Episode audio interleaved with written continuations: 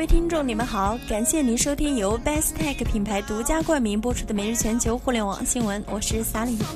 近日，爱奇艺高调宣布，其月度付费 VIP 会员已经达五百零一点七万，并称视频付费业务台风已经到来。而阿里巴巴宣布进入视频付费市场，将推出付费视频服务 TBO，它的模式将更接近美国在线影片租赁提供商 Nextflix，其中百分之九十的 TBO 内容都将采用付费观看模式。